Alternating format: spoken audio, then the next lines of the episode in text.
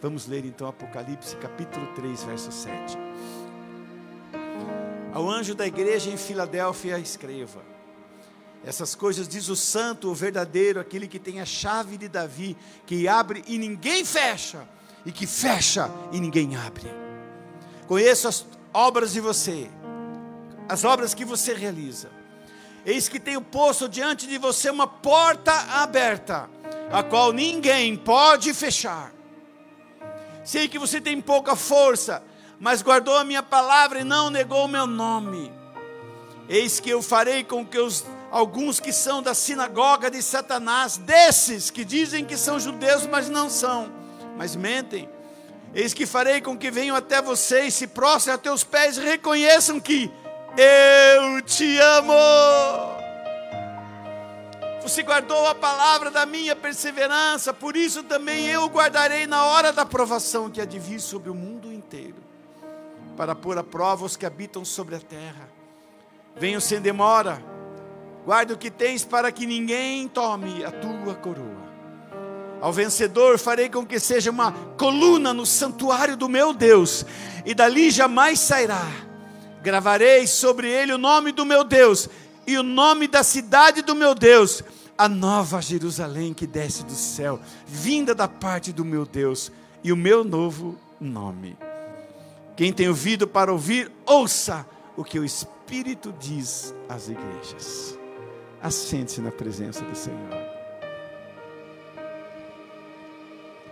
Irmãos, hoje pela manhã tivemos uma reunião simplesmente maravilhosa. A igreja lotada, as pessoas animadas, presença de Deus. E eu tenho certeza que essa noite não vai ser diferente. Amém, irmãos? Eu sei que essa noite, irmãos, a mesma porção de graça que o Senhor derramou de manhã vai derramar de noite. Irmãos, eu não sei se você trouxe copo, balde, se você trouxe um caminhão tanque, mas seja o que for que você trouxe para levar para casa, você vai levar. Eu espero que você tenha trazido um grande recipiente, porque irmãos, Deus é inesgotável nas suas bênçãos, na sua graça, na sua misericórdia, no seu favor, Deus é inesgotável. Por isso, irmãos, tudo aquilo que você veio receber, você vai levar. Quantos crê, diga amém. Quantos crê, irmãos, que Deus tem abundantes bênçãos, tem um, um oceano de bênção, diga amém. Então, irmãos, abra o coração. Amém? Abra a tua antena parabólica, o teu radar. Fica aí, irmãos, atento. Cada palavra, tudo aquilo que o Senhor falar no teu coração, receba, receba, receba e beba de graça da água viva que jorra do trono de Deus nesse santo lugar.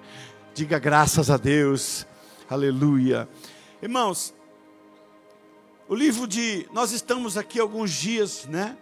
Já numa série, falando sobre as cartas às igrejas do Apocalipse, as, as igrejas da Ásia. E Deus tem falado coisas tão maravilhosas conosco, irmãos. Eu espero que vocês tenham absorvido, que vocês estejam entendendo o que Deus está fazendo porque a palavra do Senhor, a Bíblia diz que Jesus Cristo é mesmo ontem, hoje e eternamente. Então, mesmo Cristo que falou às igrejas da Ásia, está falando ao templo das águias, a essa igreja contemporânea do Brasil nos dias de hoje, as mesmas palavras. A Bíblia diz que a, a palavra do Senhor subsiste eternamente. Então, irmãos, as mesmas palavras é para a igreja de hoje. Então, receba esta palavra em nome de Jesus. Irmãos, carta à igreja de em Filadélfia. A igreja em Filadélfia, ela fica na Turquia. Nós passamos próximo a essa cidade. Ela já não existe mais. Depois eu vou mostrar o que é que sobrou da igreja de Filadélfia, né? Tem lá, não sei se os meninos acharam lá, achou lá ou não? De manhã cedo passei, é a Priscila que está lá. Vamos junto aí, Pri. Bora, né? Depois eu vou mostrar para vocês o que, que sobrou, mas sobrou aqui. Pode deixar ali, Pri. Depois eu quero voltar aqui. Sobrou isso aqui, da igreja de Filadélfia. Aliás, da cidade de Filadélfia. A cidade de Filadélfia, ela foi fundada pelo rei Átalo, cujo apelido era Filadelfo, que significa aquele que ama o irmão. Ou seja, a palavra Filadélfia significa amor fraternal. Irmãos, eu tinha um carinho especial por essa igreja. A gente percebe que aqui não há nenhuma repressão. Aqui há declaração de amor, é uma forma tão sutil e diferente de Deus tratar essa igreja.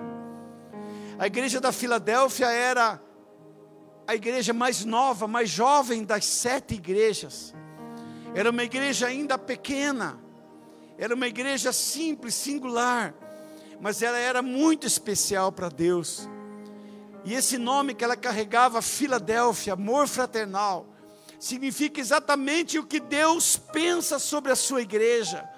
Irmãos, Deus não se importa com as grandes catedrais, Deus importa com uma igreja onde há amor, onde há comunhão, onde há graça, onde há cuidado. É essa igreja que Deus se importa.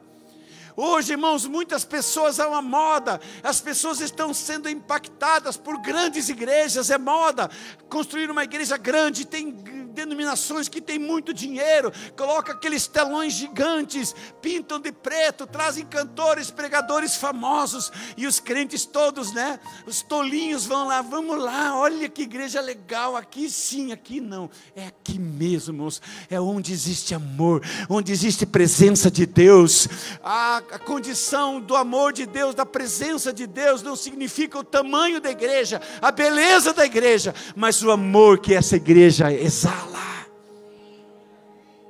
É de um dia você saber que você entrou no lugar e você estava perdido na sua vida, você estava com problema no seu casamento, você não sabia para onde era o norte, era o sul, a tua vida estava fragmentada, mas você foi amado, você foi cuidado, você foi apacentado, alguém se importou com você. Por isso, irmãos, a, a, a característica da igreja que Deus está presente, que Deus aprova, que Deus coloca seu coração é a igreja acolhedora, a igreja amorosa. E essa era a igreja da Filadélfia, uma pequena igreja. A Bíblia diz ali, nós vamos ler que ela, tu és, tu pensas que tu és fraco, tu és pequeno, tu és ainda uma igreja simples e humilde. Ontem nós estávamos aqui com os nossos pastores que plantamos as igrejas do ano passado. E aqui, irmãos, tinha pastores, quantas pessoas tem lá hoje? Ah, faz um ano e nós já temos 90 pessoas, nós já temos 60, nós já temos 50. Um deles faz poucos meses, poucas semanas, diz: Ah, eu já tenho 10 mas a gente foi em dois, já estamos em dez, mas daqui a pouco estão em vinte, estão em trinta. E ele disse: Não troco isso por nada, a presença de Deus é grande, a graça de Deus é grande, e tenho certeza que as pessoas vão encontrar o amor de Deus naquela igreja, assim como as pessoas estão encontrando o amor de Deus nessa igreja. Irmãos, um sonho de igreja você já leu naquela placa, isso não é ostentação nós estamos simplesmente expressando algo que nós estamos em busca. Qual a igreja ideal? Qual a igreja que eu gostaria de ser? Qual é, a, qual é a igreja que eu gostaria de participar? Uma igreja calorosa, uma igreja onde eu seja abraçado, onde alguém se importe comigo, onde eu ouça uma palavra encorajadora, onde eu seja ensinado sobre os preceitos de Deus, uma igreja provavelmente onde meus filhos possam crescer na estatura de varão perfeito, uma igreja que eu possa desenvolver-me como casal, como família, uma igreja assim. Então, irmãos, é essa igreja que nós estamos buscando. Nós sonhamos com essa igreja. Essa igreja sou eu e é você. E eu quero declarar nesta noite, eu amo a minha igreja até Jesus Jesus voltar. Os olhos de Jesus estavam fitos da igreja de Filadélfia por causa da, da singeleza, por causa da comunhão, por causa do cuidado e o amor que existia naquela igreja. E ele então declara seu amor: Eu amo vocês. E eu declaro meu amor também, irmãos. Eu amo vocês. Eu amo. Eu amo essa igreja. E que essa igreja seja uma igreja de Filadélfia, se a nossa marca seja aquele que ama o irmão. aqueles que amam uns aos outros. Amém, irmãos? Digam graças a Deus. Aleluia. Então vamos lá. Ao anjo da igreja em Filadélfia escreve: Essas coisas diz o santo, o verdadeiro, aquele que tem a chave de Davi. Então, irmãos, Jesus, ele é o Senhor da igreja, que abre e ninguém fecha, e que fecha e ninguém abre. Então vamos ver aqui, irmão, Jesus se apresenta. Ele se apresenta, Apocalipse 3:7. É como Jesus desce a carteirada. Ele abre o documento e ele então se apresenta, né? Quem vê pensa que eu sou polícia, irmãos, mas é carteira de capelão. Às vezes eu passo num lugar assim, ah, só seu documento, eu abro, o cara já me atende rapidinho, né? Esse cara é policial. Eu sou mais do que isso, irmãos. Eu sou embaixador de Cristo. Mas Jesus dá carteirada. Ele vai. Eu sou aquele que é santo, eu sou aquele que é verdadeiro, e eu tenho a chave de Davi. Então, irmão, Jesus diz: eu sou aquele que é santo, ou seja, o único ser moral, perfeito, sem mácula, sem falha no seu caráter. Aqui Jesus se apresenta no mundo movido pela imoralidade, pela perversidade. Jesus se apresenta como santo, santo, santo. Na palavra de Deus, muitas vezes fala sobre ele, o Apocalipse diz que os anjos vão cantar um dia na nossa chegada e todos reunidos vamos cantar juntos: Santo, Santo, Santo, Santo, Santo, Santo, Santo, Santo, Santo é o Senhor Jesus. Ele é santo, irmãos.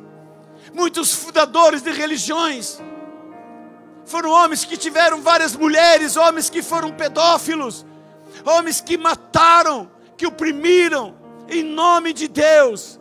Mas Jesus não, Deus amou o mundo de tal maneira que deu seu filho, que é santo, que é imaculado. Pilatos lavou a mão, disse: Não vejo culpa alguma nesse homem. O inferno olhou, não tem culpa alguma nesse homem. O céu olhou, não tem culpa alguma nesse homem. Jesus é santo, santo, santo, santo.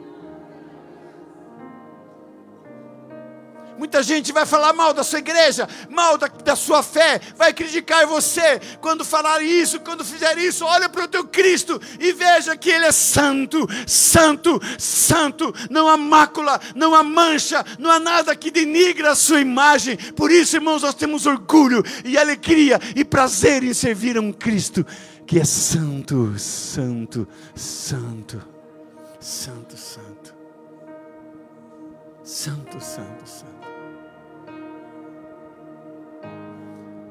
Santo, Santo és, Santo, Santo és, Santo, Santo, Santo és, Santo és, Santo é o Senhor cante comigo. Santo, Santo és, Santo, Santo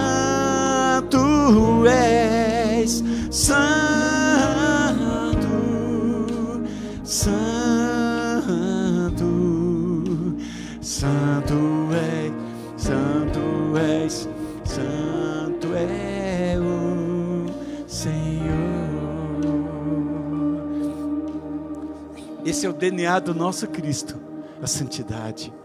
E que esse seja o DNA da sua igreja. Porque a palavra de Deus diz: sede santo como vosso Deus que está no céu é santo. Que as nossas roupas sejam lavadas pelo sangue do Cordeiro e retirada toda mancha de pecado. Que o diabo não fique colocando o dedo em risco na sua vida, na minha vida, dizendo, apontando os nossos erros mas que nós possamos levar uma vida de santidade a cada dia, que você seja santo no teu trabalho, na tua faculdade, na sua casa, no tratar com seu esposo, com a sua esposa, no tratar com seus filhos, com seus pais, com seus funcionários, com o seu cliente, com o mundo, onde você estiver, mostra para eles o Cristo que há em vós. Mostra para eles, irmãos, o DNA de Cristo que corre nas suas veias, o DNA de santidade. Se você chega num ambiente hostil e as pessoas ele maltratam outras pessoas, existem ambientes, irmãos, que até colocam placas, não maltrate as pessoas aqui, porque muitas vezes são tratadas como animais. Chega ali e trata as pessoas como Jesus tratava, como Jesus tratou aquela mulher pecadora. Olhou para cima, levantou ela, disse: Filha, ninguém te condenou, nem eu, vai, não peques mais ninguém tratou ela daquele jeito. Talvez as pessoas vão dizer: ninguém me tratou desse jeito, por que é que você me tratou assim? Você vai dizer: porque Jesus está aqui. Que cada um de nós sejamos um Jesus lá na faculdade, sejamos um Jesus lá em casa, seja um Jesus na rua, no ônibus, no avião, seja um Jesus aonde você estiver, que você possa ser um representante, que eles possam ver Jesus em você. Foi assim que ele se apresentou. Que mais? Eu sou aquele que é santo, eu sou aquele que é verdadeiro. Verdadeiro, irmãos, diante dele não há dolo. Aquele que é santo também é verdadeiro. Aquele que está, que é santo. Ontem aprendemos com a apóstola Sônia, irmãos. 50% de obediência é desobediência. Ou nós somos ou não somos. Nós precisamos entender que há dias, há momentos, e esse é o momento de nós nos posicionarmos em Cristo. Muitas pessoas são como detetive, eles se infiltram no lugar e não querem que ninguém descubra que ele é crente. Não querem que descubra que ele não, irmãos, ele tem que descobrir. A tua palavra tem que ser sim, sim, não, não. Os teus negócios têm que ser certo. Teu comportamento, a tua vida, tudo tem que estar certo, de acordo com a palavra de Deus, porque Ele é santo e Ele é verdadeiro. Não há nada de errado com Ele, tudo que Ele faz, tudo que Ele orienta, tudo que está na Sua palavra, irmãos, é a forma correta, e Ele ainda diz mais uma coisa: aquele que tem a chave de Davi. E o que é a chave de Davi, irmãos? Quando, quando eh, eh, ele expressa isso para João, João já sabia, e quem fosse ler a igreja de Filadélfia entender o que significa a chave de Davi, que referência é essa? Está lá em Isaías capítulo 22, verso 22. Ele estava fazendo referência a quem, irmãos? A Jesus Cristo. Ele disse, o profeta Isaías disse assim, irmãos: a verdade de Jesus, que Ele tem autoridade sobre todas as coisas e Ele tem a chave. Porém, sobre o ombro dele, a chave da casa de Davi. Ele abrirá e ninguém fechará, fechará e ninguém abrirá. Ou seja, Ele é aquele que tem toda a autoridade.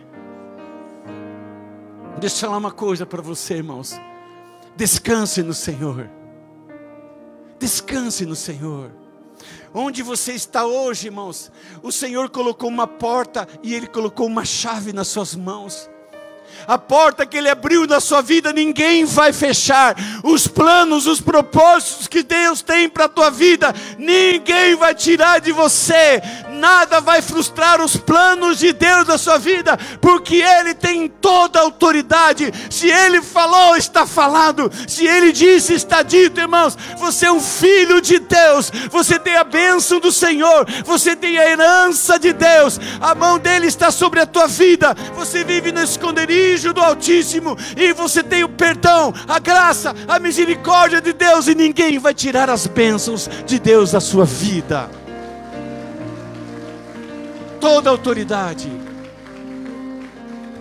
A chave nas mãos significa autoridade, e ainda está com Ele, irmãos. Toda autoridade ainda está com Ele, todo poder ainda está com Ele, irmãos. Por isso você não precisa ter uma vida de temor. Quando você olhar as tempestades chegando, quando você olhar os desafios da sua vida, não tema. A chave está nas mãos dele, e no momento certo ele abre, ele fecha, ele abre, ele fecha, ele faz qualquer coisa, mas você está debaixo das mãos de um Deus poderoso. Olha só o que diz lá em Efésios capítulo 1, do verso 20 até o 22. Olha o que diz a palavra de Deus sobre ele. Ele exerceu esse poder em Cristo, ressuscitando dentre os mortos e fazendo-o assentar à direita nas regiões celestiais, acima de todo principado, potestado, poder, domínio, de todo nome que se possa mencionar, não só no presente século, mas também no vindouro, e sujeitou todas as coisas debaixo dos pés de Cristo, e para ser o cabeça sobre todas as coisas, o deu à igreja. Quem é o cabeça da igreja? é Jesus Cristo, e Ele tem poder, e sujeitou todas as coisas debaixo dos seus pés. Olha o que fala Paulo aos Colossenses no capítulo 1, do verso 15 ao 18: Ele é a imagem do Deus invisível, o primogênito de toda a criação, pois nele foram criadas todas as coisas, nos céus, na terra, as invisíveis, as visíveis, sejam tronos, sejam soberanias, sejam principados, seja potestade tudo foi criado por meio dele e para ele. Ele é antes de todas as coisas, nele tudo subsiste. Ele é o cabeça do corpo, que é a igreja. Ele é o princípio, o primogênito dentre os mortos, para ter primazia em todas as coisas. Esse é Jesus.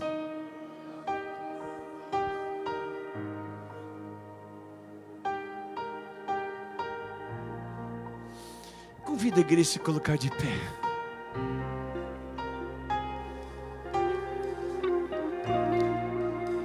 Irmãos, vou falar uma coisa para você.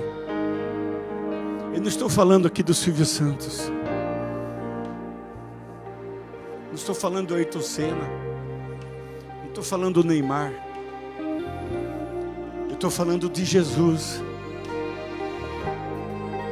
Irmãos, quando eu falo de Jesus, eu temo temos. Algo no rio que jorra dentro da minha alma quando eu falo esse nome. Eu carrego isso todos os dias da minha vida. fico impressionado, irmãos, quando os jogadores entram no campo e a torcida vibra. Mas fico impressionado quando Jesus entra em campo e a igreja se cala. Olha o que nós estamos falando aqui. Eu quero que a Priscila coloque de novo. E nós vamos fazer uma grande torcida.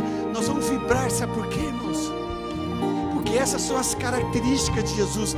Isso é o que a igreja pensa sobre Jesus. E quando nós proclamamos as características, quando nós proclamamos isso e declaramos isso, irmãos, o inferno treme. Os céus se alegram, irmãos. Os céus se alegram. Satanás, o inferno treme com os seus demônios. Por quê, irmãos? Porque a igreja precisa entender quem é Jesus. Precisa entender quem é Jesus, irmãos, precisa. E nós vamos agora declarar, coloca lá a Priscila de novo. Nós vamos começar tudo de novo, Efésios capítulo 1, verso 20. Efésios capítulo 1, verso 20 até o 22. Ele exerceu esse poder em Cristo ressuscitando dentre os mortos, fazendo-se assentar à direita nas regiões celestiais. Cadê a vibração da igreja? Continua, Priscila. Acima de todo principado, potestade, poder, domínio, em nome que possa mencionar, não só no presente século, mas também no futuro. Ele sujeitou todas as coisas debaixo dos seus pés, Cristo, para que seja o cabeça de todas as coisas. O deu a igreja. Cristo, Cristo, Cristo, Cristo. Colossenses capítulo 1, verso 15 até o 18. Vamos vibrar, irmãos vamos declarar Ele, Ele, Jesus Cristo, é a imagem do Deus invisível, o primogênito de toda, de toda a criação. Pois nele foram criadas todas as coisas do céu e sobre a terra, as invisíveis, as invisíveis, sejam tronos, soberania, quer principados, quer potestade, tudo foi criado por meio dele e para ele. Ele é antes de todas as coisas, nele tudo subsiste, igreja do Senhor Jesus. Eu estou falando de Jesus Cristo o Rei dos Reis, Senhor dos Senhores. Eu estou falando do Alfa, do Ômega, daquele que começou e vai terminar todas as coisas. Estou falando daquele que é o Senhor da igreja, que é o Rei eterno, que é o meu e o teu Salvador. Ele é o cabeça do corpo, que é a igreja. Ele é o princípio, ele é o primogênito dentre os mortos para ter primazia em todas as coisas. Porque Deus achou por bem que nele residisse toda a plenitude. Diga comigo isso, irmão, vamos lá. Porque Deus achou por bem que nele residisse toda a plenitude. Continua, Priscila. E que havendo feito a paz pelo sangue da cruz, por meio dele reconciliasse consigo mesmo todas as coisas, quer sobre a terra, quer sobre o céu.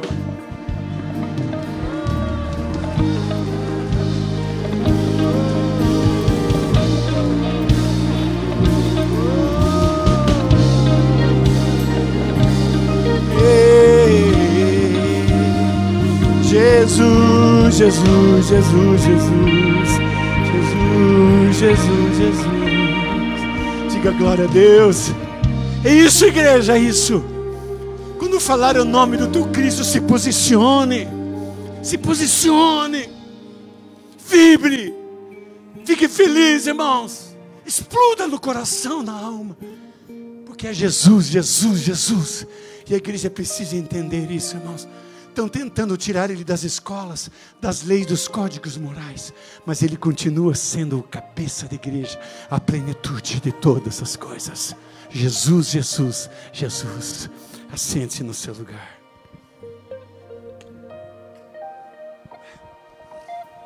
Esquentou o caldo aqui. Diga glória a Deus. No versículo 8, irmãos. Se quiser ficar aqui, fica, Bruna. Fica porque eu estou empolgado. Quem está empolgado aí, diga amém. Vamos lá. Versículo 8. Conheço as obras, conheço as tuas obras. Conheço as tuas obras, ou as obras que você realiza. Olha aqui para mim, igreja. O Senhor conhece as nossas obras. Hoje de manhã estava falando, irmãos. Quer você faça ou quer você não faça.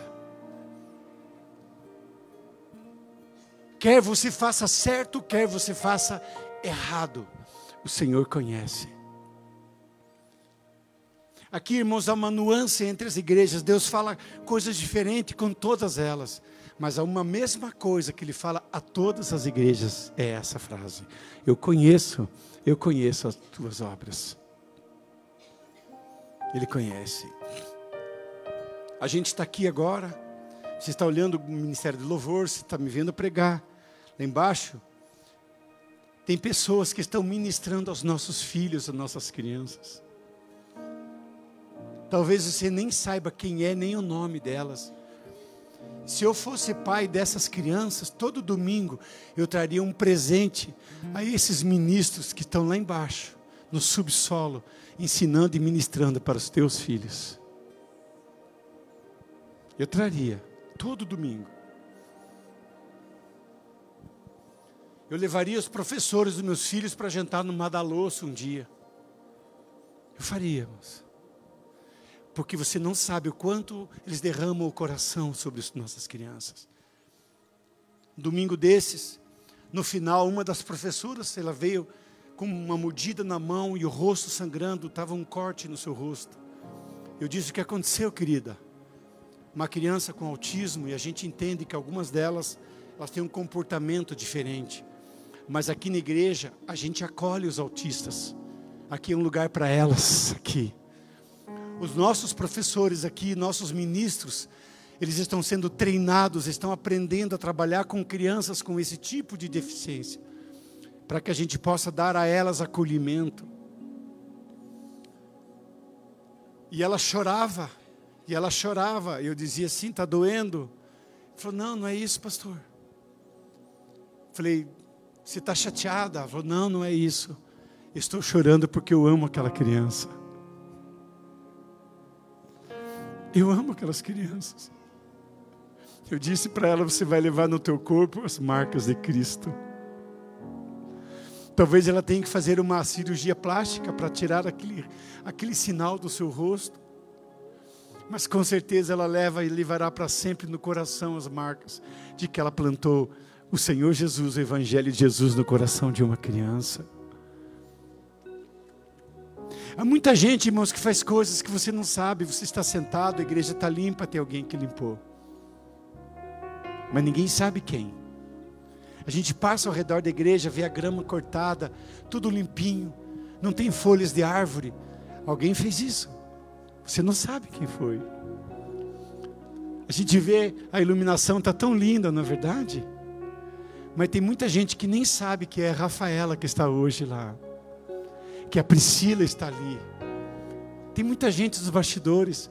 Você está aqui, tem alguém cuidando do teu carro ali no estacionamento, está ajudando a organizar as coisas. Daqui a pouco tem diácono servindo a ceia, tem pastores que servem, gente que trabalha na cozinha. Você não sabe. Mas o Senhor tem um recado para todos nessa noite. Eu conheço as tuas obras. Eu sei o que você está fazendo. O Senhor conhece, irmãos. E eu quero desafiar a igreja nessa noite, todos vocês. O dia em que você tiver que se apresentar para Jesus, não chegue lá de mãos vazias. Não chegue. Comece a fazer algo a mais no reino de Deus. Use a tua vida para a glória do Senhor. Usa o teu talento, aquilo que você sabe fazer em alguma coisa, para contribuir no reino de Deus, porque Ele conhece as tuas obras, e a Bíblia diz que Ele recompensará cada um segundo as suas obras. Amém, irmãos? Amém? Digam glória a Deus. O amém saiu meio exprimido aí, amém? Então, irmãos, o Senhor conhece. Ele sabe o que a gente está fazendo, o que a gente não está fazendo. Ele sabe exatamente o que está acontecendo, irmãos. Por isso, ele diz ainda: Eis que tenho posto diante de ti uma porta aberta, a qual ninguém pode fechar. E aqui eu volto, sei que você tem pouca força, pouca força. Mas Zacarias capítulo 4, verso 10 diz: que nós não podemos desprezar os pequenos começos, os humildes começos, não, não. Mas guardou a minha palavra e não negou o meu nome. Não negou o nome do Senhor.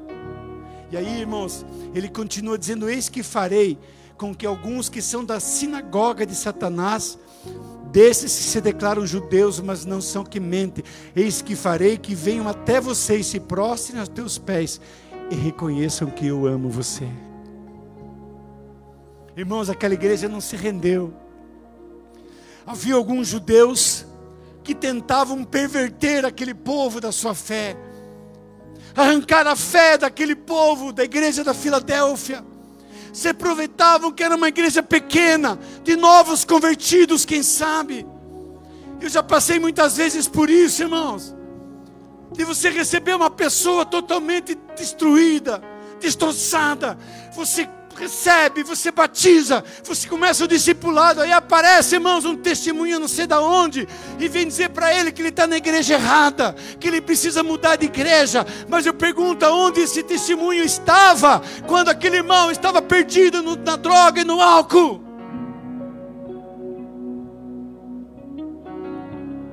Aí o irmão, o irmãozinho percebe que o camarada está indo para a igreja, já não vai mais no boteco. E então ele chega e diz: Olha, você está indo na igreja? Tocou a igreja tempo das águias. Não, cara, eles não guardam o sábado, cara. Essa igreja aí não está certa, não vão para o céu, não. Minha que vai para o céu. E ele é novo convertido, ele fica em cima do muro, né? Meu Deus. Será? Irmãos, olha o que aconteceu na igreja da Filadélfia, acontece hoje. Mas eu quero fazer uma declaração de amor aqui, irmãos, hoje. Aqueles irmãos que estão comigo há 5, 10, 15, 20, 30 anos. Uma declaração de amor àqueles que um dia acreditaram nesse ministério e caminharam com a gente durante a pandemia, durante o tempo que os judeus que se diziam que eram, mas não eram, que tentaram perverter a fé, aqueles que eram ímpios, que zombaram, que tentaram trazer de volta para o mundo, mas que resistiram e permaneceram na presença de Deus. A Bíblia diz: há uma promessa de Jesus para você, que um dia esses vão reconhecer que você é amado do Senhor. E não interessa, irmãos, o que dizem, o que pensam. Ah, mas vai lá na minha igreja, a minha igreja lá tem um pastor que é famoso, tem 10 milhões de seguidores. E você fala assim: não importa, o meu pastor pelo menos tem eu, eu vou seguir ele, e ele é o meu pastor, e ele cuida de mim, e ele me abençoa, e ele me abraçou quando eu precisei, ele chorou quando eu precisei, e quando eu estava no hospital, ele me visitou. Eu tenho uma igreja, eu tenho um pastor, eu tenho uma família espiritual eu vou dizer de novo, irmãos. A gente precisa parar de se iludir com as catedrais, com as luzes, com os shows, com os pregadores de fora que vai aqui e ali. Isso tudo é feito para atrair pessoas crentes e eles vão, eles se encantam, irmãos. E o que há? Há uma infidelidade. E aqui agora vem, irmãos, trazendo uma chave preciosa. Sabe qual era a marca da igreja de Filadélfia? Fidelidade. Essa era a marca registrada da igreja de Filadélfia. Eu quero você para sempre comigo, até Jesus voltar. Você vai ver quanto nós vamos caminhar juntos. Vocês vão ver quanto nós vamos conquistar juntos. Você vai ver quantas coisas maravilhosas Deus ainda vai fazer com essa igreja. Você vai ver. Você vai ver, irmãos, que Deus vai nos fazer cada dia avançar mais. Você vai ver teus filhos crescendo aqui. Você vai ver teus irmãos crescendo aqui. Você vai ver pessoas sendo restauradas aqui. E você vai ser testemunha daquilo que Deus estará fazendo nesta igreja. Porque Deus não vai vir aqui porque tem ou não tem telão. Deus não vai vir aqui porque tem ou não tem pintura de preta na parede. Deus não vai vir aqui porque tem um pregador de fora. Ah, tem um pregador lá da África, lá dos Estados Unidos, um pregador lá não sei da onde. Ah, Deus vai estar. Não é por isso que Deus vem. Deus vai vir aqui porque você está aqui. Jesus vai estar presente porque você está aqui, irmãos. A Bíblia diz: onde houver dois ou três reunidos em meu nome, ele estou no meio dele, diz o Senhor. Então eu quero dizer para você nessa noite, eu quero apresentar para você, Templo das Águias. Recebam Jesus Cristo, Ele está aqui nesta noite. Ele veio aqui por causa de você, por sua causa, Ele está aqui nesta noite perderam uma chance maravilhosa. Mas eu sou o cara da segunda chance sempre. E vocês também, façam barulho aí. Fiquem olhando para mim desse jeito. Irmãos, não é porque vem um pregador de fora que Jesus vem. Ontem tivemos uma convenção incrível, irmãos. Tivemos aqui um dia para ficar na história nossos pastores foram reunidos e nós convidamos alguns pastores ilustres para pegar aqui. Apóstola Sônia, pastor Irã, pastor Negrão, apóstolo Sérgio. E todos saíram alimentados, perfeitamente abençoados. Mas não é por causa da gente, não é pastor Negrão, mas é porque Jesus estava aqui.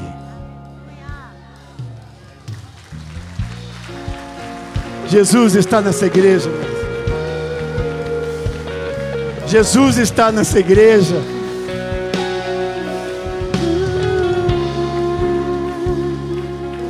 Jesus estava aqui quando Adelaide chegou. Jesus estava aqui quando a Hilda chegou. Jesus estava aqui quando a Ali, o Marcos, quando o Hudson chegou. Jesus estava aqui quando você chegou. E Ele abraçou você e Ele continua aqui. E Ele vai ficar aqui, irmãos. Fique aqui, porque Ele vai continuar aqui nesse lugar, porque você está aqui. Aleluia. Hey! Oh, aleluia! Glória a Deus! Maravilha, Jesus! Que alegria! Senhor, a tua presença, a tua presença. E olha só, irmãos. E ele diz assim no verso 9: Eis que eu farei com que alguns que são da sinagoga de Satanás, desses que se declaram judeus e não são, mas mentem, aqueles que tentam perverter a sua fé. Não se preocupe. Eu não me preocupo com isso, irmãos. Porque olha o que ele diz ali, ó. O que, que ele falou? Eis que. Ele não falou faça. Ele não falou, ó, faça. Não. Eu farei. Então nós descansamos o Senhor porque Ele luta por nós, porque Ele defende as nossas causas, Ele nos protege.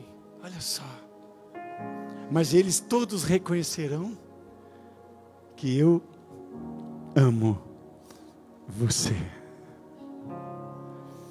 Você é amado de Deus, irmãos. Tudo que você precisa é isso aqui, ó é o amor de Deus. Tudo que você precisa é ser abraçado por Ele, ser cuidado por Ele. Jesus ama você. Ponto final. Não há lugar nenhum nesse mundo que você possa chegar e dizer assim: Eu sou amado. Mas quando você chega na presença de Jesus, Ele diz: Eu amo você. E aí, irmãos, ele fala, verso 10: Você guardou a palavra da minha perseverança, por isso também eu guardarei na hora da provação que há de vir sobre o mundo inteiro. Irmãos, que provação é essa? Está lá no livro de Mateus, capítulo 24, verso 21.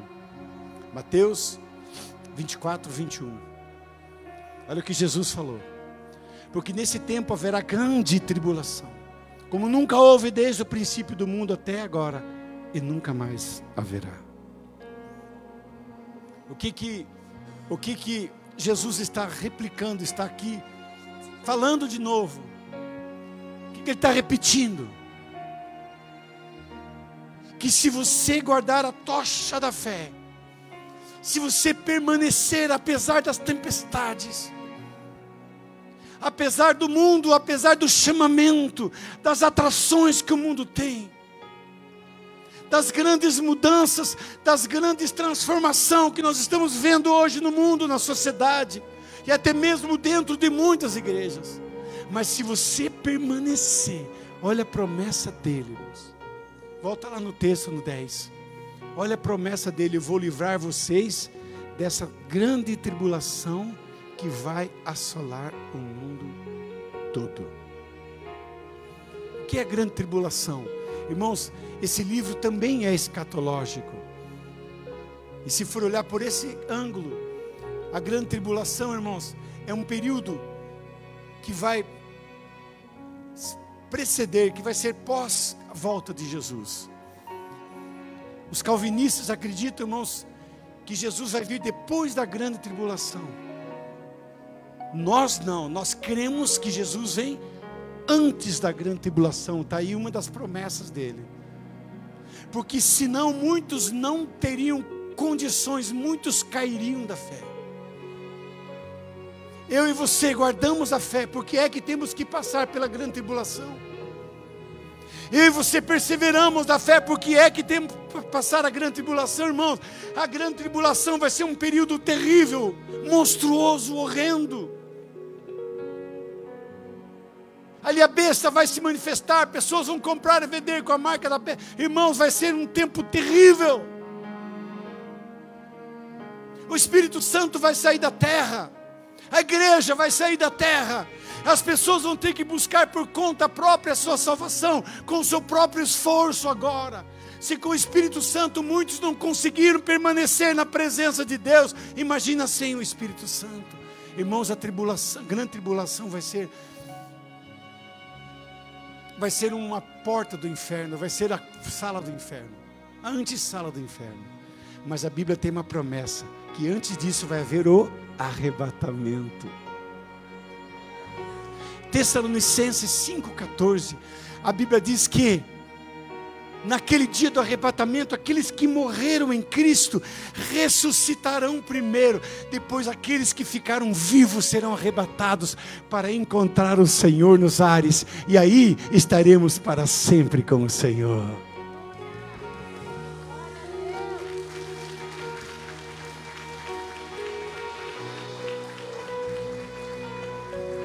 Estaremos para sempre com o Senhor, irmãos.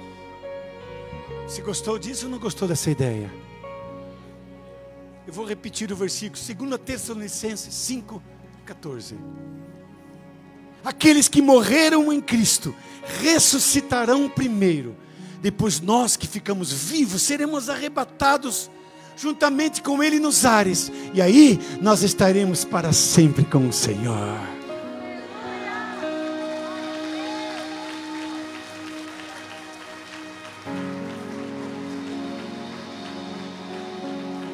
A morte nunca mais, nunca mais tribulações, doenças, cemitério, hospital, prisões, nunca mais, nunca mais, irmãos, nunca mais. Novos céus, nova terra, novo tempo, nova vida, estaremos para sempre com o Senhor. Mas quem é que vai receber esse prêmio?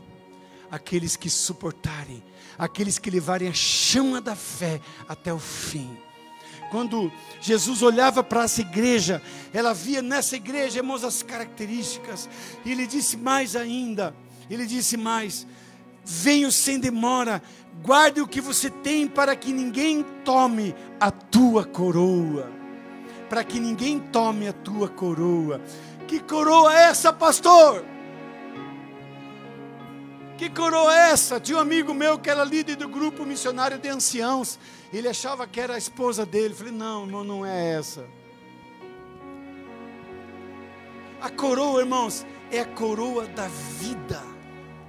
É a coroa da vida. E sabe quem vai receber a coroa da vida? Tiago, capítulo 1, verso 12. Coloca lá, Priscila. Tiago, capítulo 1, verso 12. Olha quem vai receber a coroa da vida.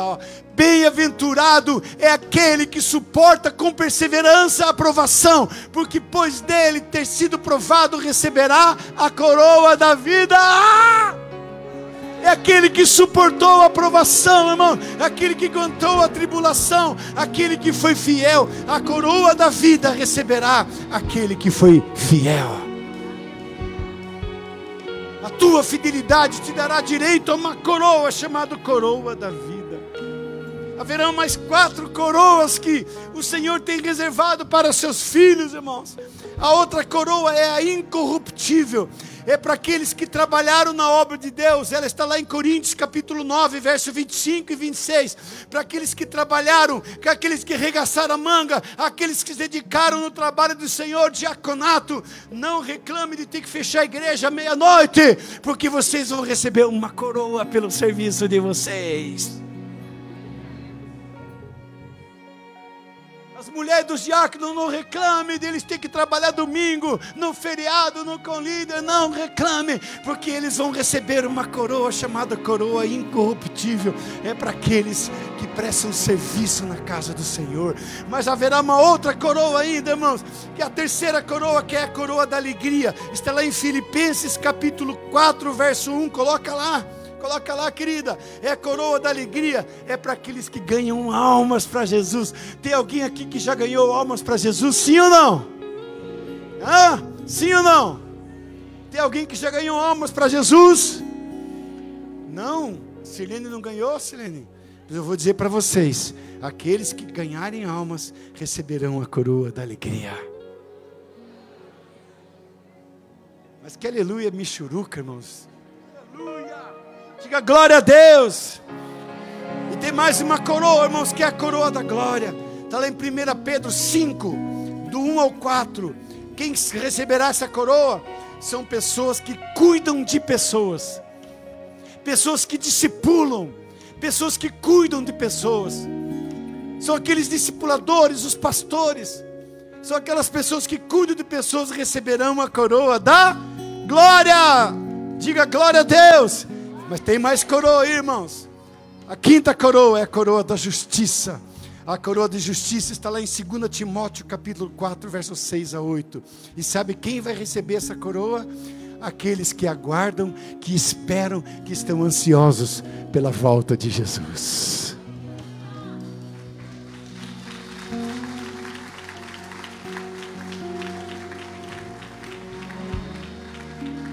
É aqueles que dizem: Maranata, Senhor eu acredito na tua volta. Eu estou me preparando todo dia. Eu estou lavando as minhas vestiduras, o sangue do Cordeiro, porque eu quero naquele dia ser encontrado entre aqueles que vão ser chamados para a justiça e para a vida eterna, aqueles que um dia receberão a coroa da justiça.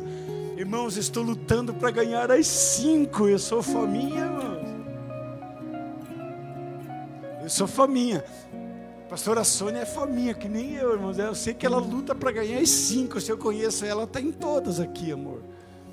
Mas eu quero ganhar todas essas coroas. Mas antes de tudo isso, irmãos, eu quero ver a face de Jesus, daquele que tanto me amou. Eu poderia ser um pervertido, um perdido na vida, mas Ele me encontrou, Ele me amou, e Ele me cuidou. Aleluia. Ao vencedor farei com que seja uma coluna no santuário do meu Deus.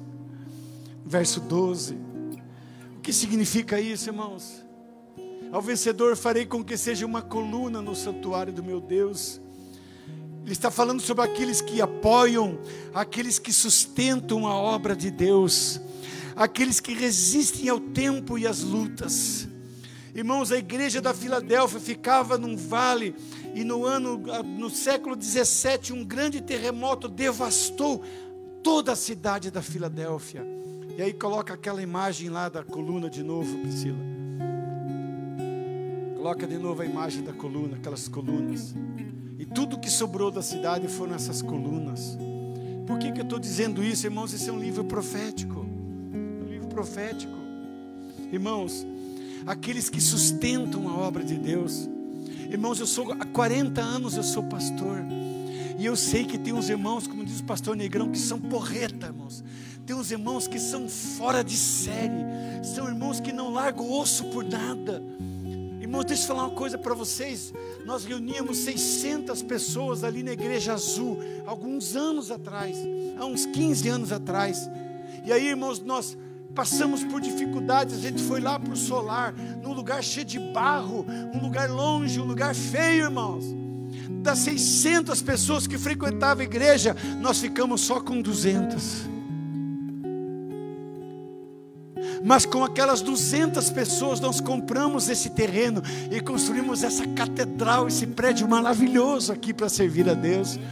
Para quem não sabe, tem mais dois andares para baixo, irmãos. Tem salas, tem escola de ministério, tem departamento infantil. Lá embaixo tem departamento administrativo, escritórios de pastor. Esse estacionamento maravilhoso. Tudo isso com 200 pessoas que foram uma coluna dessa igreja. Aqueles que a tempestade não abalou, que o terremoto não derrubou, que as lutas não abalaram, mas permaneceram firmes conosco e estão até hoje conosco lutando. É desse que nós estamos falando, irmãos.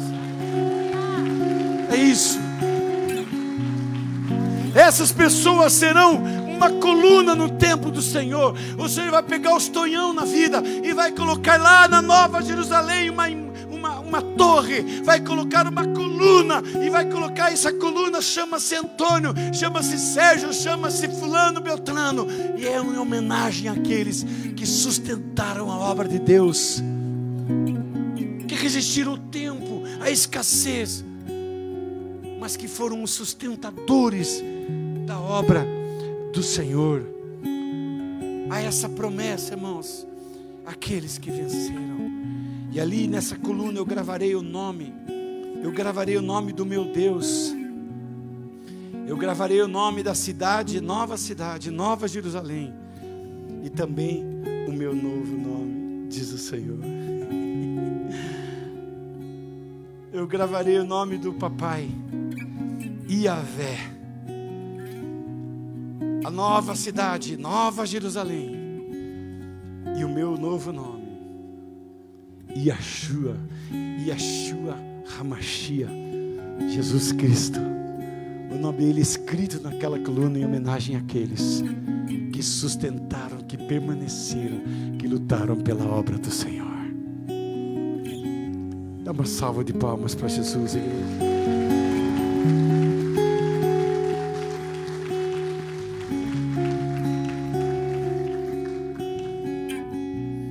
Verso 12, como dito, contempla uma nova identidade. Esse é o reconhecimento de que em Cristo recebemos um novo registro celestial. Eu não sei como será o meu novo nome, irmãos. Hoje eu tenho uma dupla cidadania.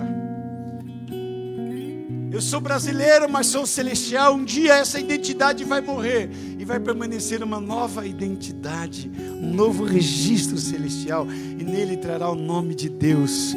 Logo nós pertencemos a Deus, e essa é a maior bênção, a maior herança do povo de Deus, ter o nome de Deus cravado na sua identidade. Diga glória a Deus, irmãos. Carta à igreja contemporânea, carta à igreja Templo das Águias do Brasil de Curitiba. Essa carta é para você. Eu quero que você se coloque em pé nessa noite.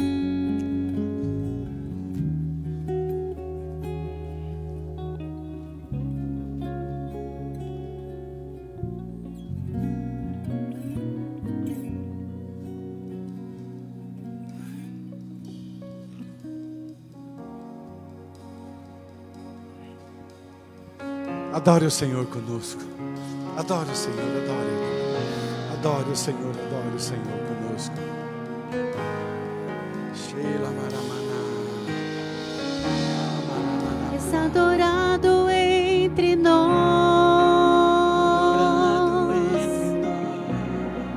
tão desejado aqui.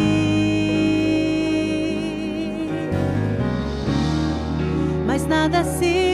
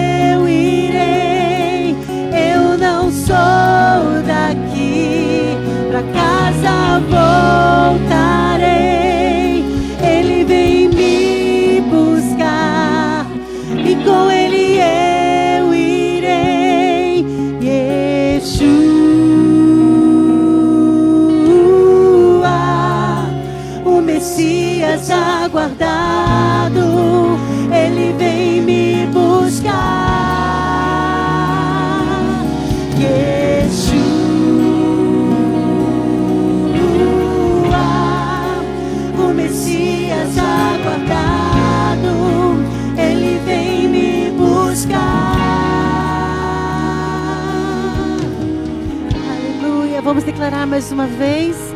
Ele é adorado neste lugar. Ele é adorado, ele é adorado, ele é engrandecido. Aleluia.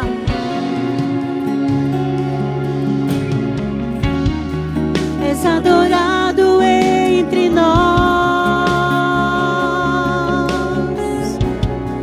tão desejado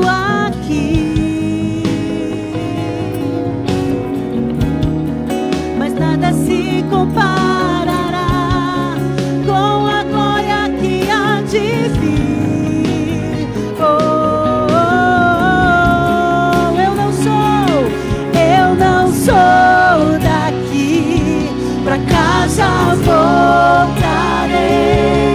Ele vem me buscar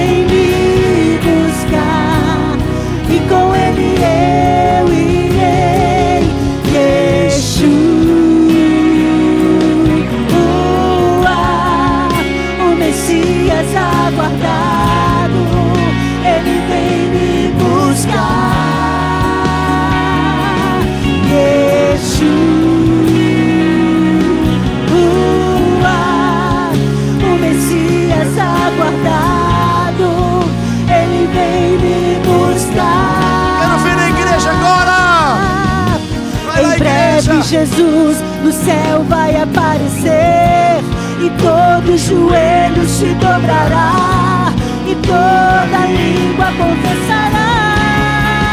Mas a, Mas a igreja será arrebatada num piscar de olhos acontecerá.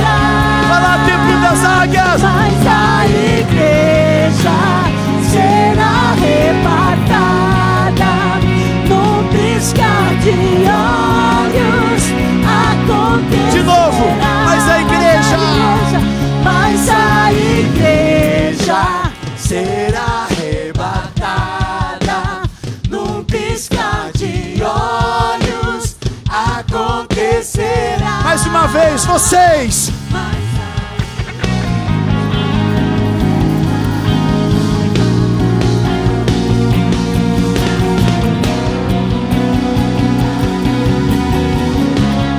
Isso, com palmas.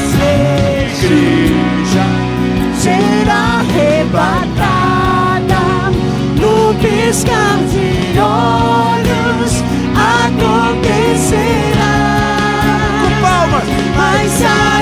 Assim, ó.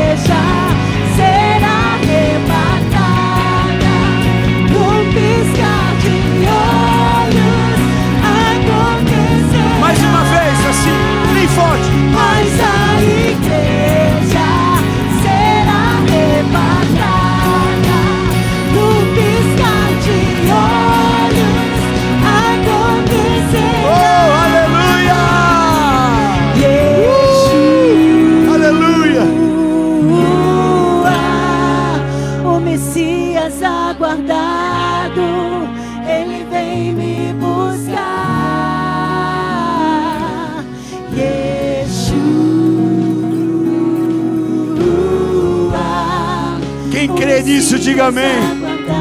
Rasga o coração e canta isso.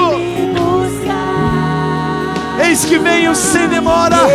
Guarda bens o que tens para que ninguém tome a tua coroa. Leva a tocha da fé. Sustente esta fé da graça e do poder do Espírito Santo. Porque um dia essa igreja vai encontrar com o Senhor nos ares. Para estarmos para sempre com o Senhor. E essa é a esperança do povo de Deus. Essa é a esperança dos filhos de Deus. Essa é a esperança do nosso coração. Um piscar de olhos acontecerá. Mas a igreja será arrebatada. Num piscar de olhos Aplauda o Senhor, aplauda o Senhor.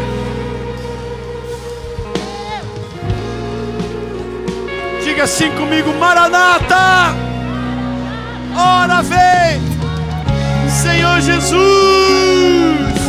Aplauda mais uma vez, diga: Vem, Senhor, vem. Vem, Senhor, vem, Senhor. Vem, Senhor, vem, Senhor.